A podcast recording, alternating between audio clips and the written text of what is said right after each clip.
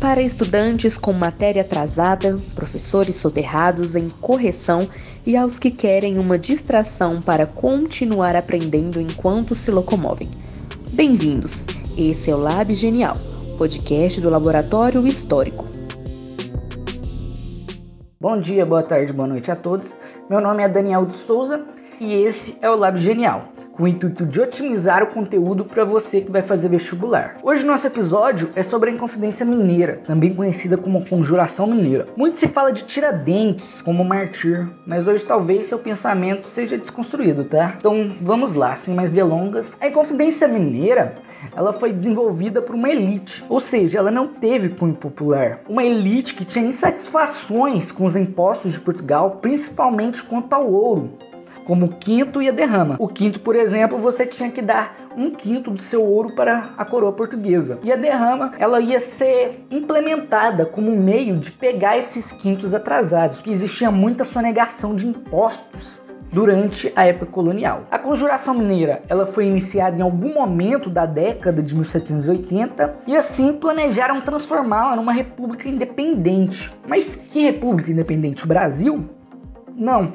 Minas Gerais. Então a gente olha muito para Tiradentes como martir da República, mas na verdade ele nem queria uma república para o Brasil inteiro. Para Minas, ele queria para Minas. Um pouco contraditório, não é? As ideias eram inspiradas na independência dos Estados Unidos e ideais iluministas. Algumas medidas que seriam tomadas pelos inconfidentes seria a capital, que seria transformada de Vila Rica para São João del Rei, a criação da Casa da Moeda e a taxa de câmbio fixada, não um consenso, mas teria sim uma demanda. Tinha gente ali da elite, muitos eram a favor da escravatura. Então, eles não tinham um consenso de, da libertação de escravos e mulatos nascidos no Brasil. E fundação de uma universidade em Vila Rica e todos os devedores da fazenda real seriam perdoados, no caso desses membros da elite que estavam muito endividados. Porém, antes de tudo acontecer, Joaquim Silvério dos Reis, um dos inconfidentes, delata para a coroa a conspiração em troca do perdão real das suas dívidas. Ou seja,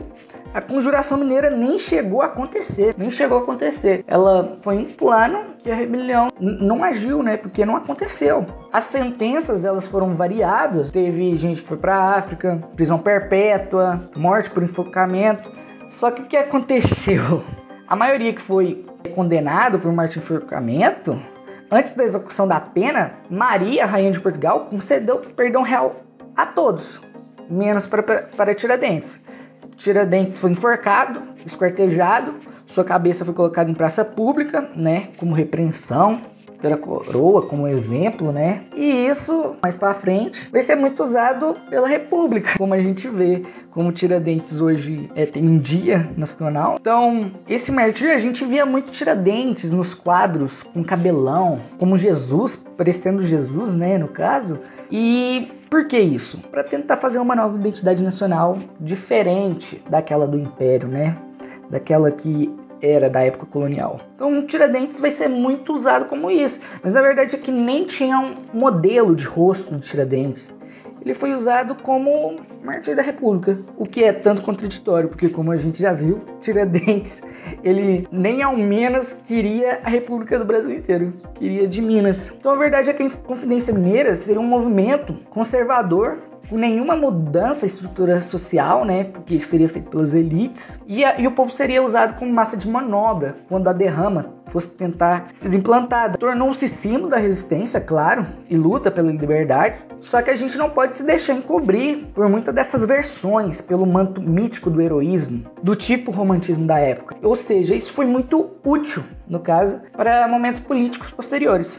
E foi esse o nosso episódio do podcast sobre Inconfidência Mineira. Dê o seu apoio para desenvolver um melhor laboratório histórico. Curtam nossas páginas do Instagram e Facebook, colabore financeiramente com o Lab, dando o que puder. Para isso, acesse nosso PicPay ou envie um Pix para colaborar conosco. Te aguardamos e muito obrigado por nos ajudar.